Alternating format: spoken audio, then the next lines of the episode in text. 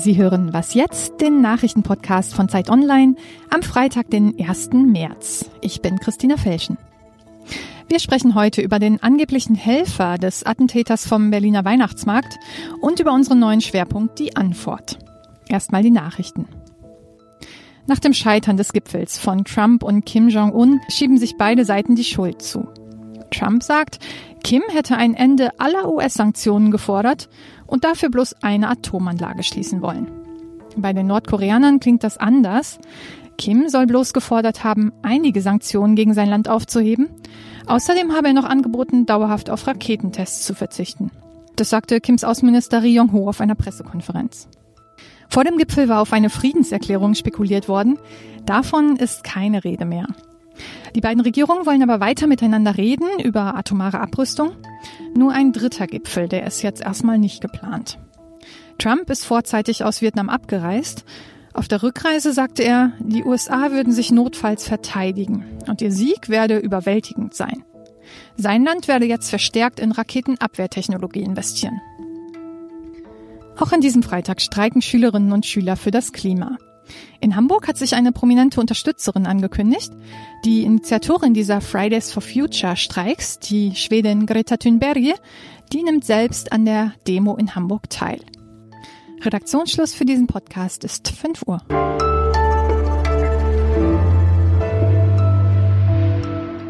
Guten Morgen und herzlich willkommen zu Was jetzt? Mein Name ist Simon Gaul. Im Dezember 2016, also vor etwas mehr als zwei Jahren, hatte Anis Amri einen Lastwagen in den Weihnachtsmarkt auf dem Berliner Breitscheidplatz gesteuert. Er hat dabei elf Menschen getötet und später kamen einige Ermittlungsfehler der Behörden ans Licht. Es gab außerdem schon ziemlich schnell nach der Tat den Verdacht, dass Amri Unterstützer gehabt haben könnte, zum Beispiel seinen Bekannten Bilal B. Dieser Bilal B. war jetzt in den letzten Tagen wieder Thema von einigen Medienberichten. Und zwar hieß es zuletzt, Bilal B. soll möglichst schnell damals abgeschoben worden sein, weil die Behörden etwas vertuschen wollten. Darüber spreche ich jetzt mit meiner Kollegin Frieda Turm aus dem Gesellschaftsressort von Zeit Online. Sie sitzt regelmäßig in den Berliner Untersuchungsausschüssen zum Thema Anis Amri. Hallo Frieda. Hallo. Bilal B., der wurde zehn Tage nach dem Anschlag vom Breitscheidplatz festgenommen und vier Wochen später dann am 1. Februar aber schon nach Tunesien abgeschoben. Wieso ist denn das problematisch, dass er so schnell schon abgeschoben wurde? Weil das zur Folge hat, dass keiner der drei Untersuchungsausschüsse, die sich im Bundestag und auch in Berlin und in Nordrhein-Westfalen gegründet haben, ihn noch vernehmen können. Das heißt, sie können weder versuchen zu klären, was für eine Rolle Bilal bei der Vorbereitung und bei der Durchführung der Tat gespielt hat, noch können sie von Bilal etwas über den Attentäter Anis Amri erfahren. Die waren gut bekannt oder befreundet oder was weiß man da? Ja, die hatten äh, über zwei Jahre Kontakt und haben sich sogar am Abend vor der Tat noch getroffen. Es gab und gibt den Verdacht, dass äh, Bilal B. eingeweiht war in die Tat, auch wenn man ihm das nicht nachweisen konnte bisher. Und jetzt haben einige Medienberichte gesagt, diese frühe Abschiebung, die soll auch was vertuschen. Was genau soll denn da vertuscht werden? Es gab einen Bericht, dass Bilal B so schnell abgeschoben wurde, weil er angeblich ein Geheimdienstmitarbeiter des marokkanischen Geheimdienstes gewesen sei und deswegen vor Strafverfolgung in Deutschland geschützt werden sollte. Man muss aber sagen, dafür gibt es nach derzeitiger Aktenlage keine Belege. Das ist erstmal nichts weiter als eine Behauptung.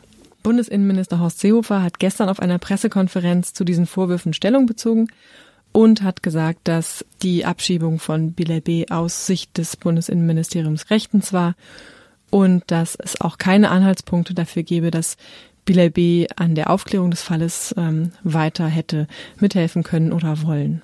Hat er auch was zu Marokko gesagt?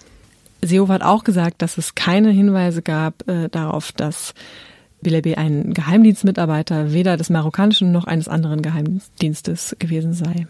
Und weiß man, wo Bilal B. jetzt gerade ist?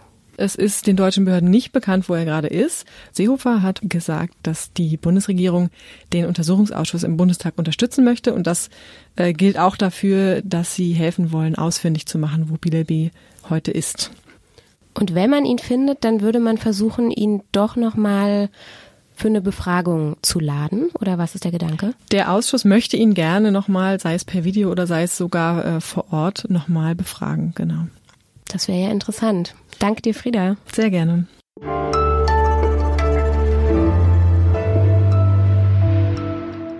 Und sonst so? Eine Zeit lang sah man Männer und Frauen in Anzügen, die auf Kinderrollern durch die Innenstädte flitzten, um in ihre Büros zu kommen. Diese Tretroller, man nannte die dann City-Roller, die waren dann irgendwann auch wieder so ein bisschen out und ich muss auch zugeben, ich fand das immer ein bisschen lustig. Auch wenn es natürlich ökologisch gesehen eine super Fortbewegungsart ist, für Städte vor allem. Aber wie auch immer, diese City-Roller jedenfalls, die könnten in motorisierter Version jetzt ein Comeback erleben. Die Stadt Bamberg startet zunächst mal ein Pilotprojekt mit 100 Elektro-Tretrollern die den Menschen im Stadtgebiet zur Verfügung stehen. Die kann man dann einfach nehmen, woanders wieder abstellen. Ähnliches Prinzip wie bei den Carsharing-Diensten. In einigen skandinavischen Großstädten sind die schon ziemlich weit verbreitet. Und wer weiß, wenn sie eines Tages auch nach Berlin kommen, vielleicht probiere ich es dann auch mal aus.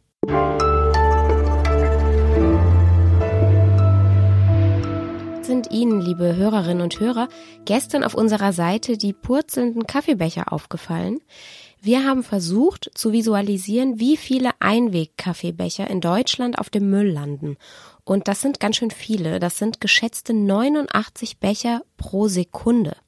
Das ist ein ziemliches Problem und ein Lösungsansatz ist natürlich der Mehrweg-Kaffeebecher. Es gibt nun viele größere und kleinere Probleme auf unserer Welt, es gibt aber eben auch viele größere und kleinere Lösungsansätze. Und genau davon wollen wir auf Zeit Online in Zukunft stärker erzählen und haben dafür einen neuen Schwerpunkt ins Leben gerufen. Er heißt die Antwort. Meine Kollegin Amna Franzke verantwortet diesen Schwerpunkt und sie ist jetzt hier bei mir im Studio. Hallo Amna. Hallo Simon. Warum startet ihr die Antwort? Wir haben gemerkt, dass Dinge, die sich zum Negativen verändern, alles Schlechte, einen sehr großen Raum bei uns einnimmt auf Zeit Online. Das ist auch in gewisser Weise unsere Aufgabe als Journalistinnen und Journalisten. Und trotzdem gibt es etwas, was Psychologen Negativitätsbias nennen, also eine Verzerrung hin zum Negativen. Wir stellen die Welt schlechter wahr, als sie ist, denn es gibt wahnsinnig viele Menschen, die Lösungen finden auf drängende Probleme in unserer Welt und die verlieren wir teilweise aus dem Fokus. Mhm. Und deswegen wollten wir einen Ort schaffen auf Zeit Online, wo wir die Lösungen und solche Leute, die eine tolle Initiative ergreifen, vorstellen. Hast du da ein Beispiel für so positive Geschichten? Vielleicht muss man sagen, dass die Geschichten, die wir erzählen, gar nicht unbedingt positive Geschichten immer sind.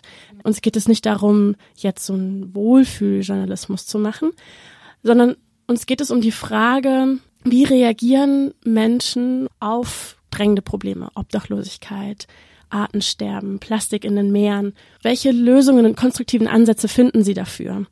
Ähm, ein Beispiel dafür ist dass unsere Redakteurin Juliane Frisse drei Mehrwegbecher hat, die sie überhaupt nicht benutzt. Also sie hat einerseits total das große Umweltbewusstsein und hat eben auch Mehrwegbecher, um nicht im Café sich den Pappbecher geben zu lassen, aber sie lässt sie in ihrem Regal einfach stehen. Kenne ich irgendwoher.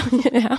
Und deshalb hat sie sich die Frage gestellt, okay, wie erreiche ich das eigentlich, mein eigenes Verhalten zu verändern und hat mit einem Verhaltenspsychologen gesprochen und das ist gar nicht so einfach. Ihr habt das Ressort angekündigt mit dem Satz, die Welt wird immer besser. Das hat mich überrascht, weil das ist ja so ein Streitpunkt. Wird die Welt besser oder wird sie schlechter?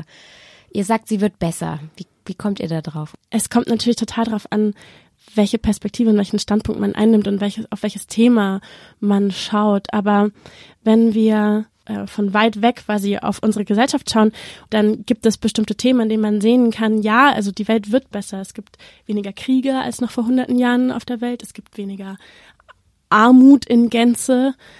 Und manchmal, bei manchen Themen ist es wichtig, dass man das nicht aus dem Blick verliert, dass es eben, dass sich Dinge zum Besseren verändern und dass es Menschen gibt, die daran arbeiten, bestimmte Probleme zu lösen. Danke, Amna. Ich bin gespannt, was ihr so bringt für Geschichten. Ich freue mich drauf. Tschüss. Das war was jetzt für diese Woche. Ich wünsche Ihnen ein schönes Wochenende und mein guter Vorsatz für die nächste Arbeitswoche ist, auf jeden Fall den Mehrwegbecher einpacken. Wenn Sie uns kontaktieren wollen, schreiben Sie eine Mail an wasjetzt.zeit.de. Am Montag gibt es dann eine neue Folge mit meiner Kollegin Rita Lauter. Tschüss und danke fürs Zuhören.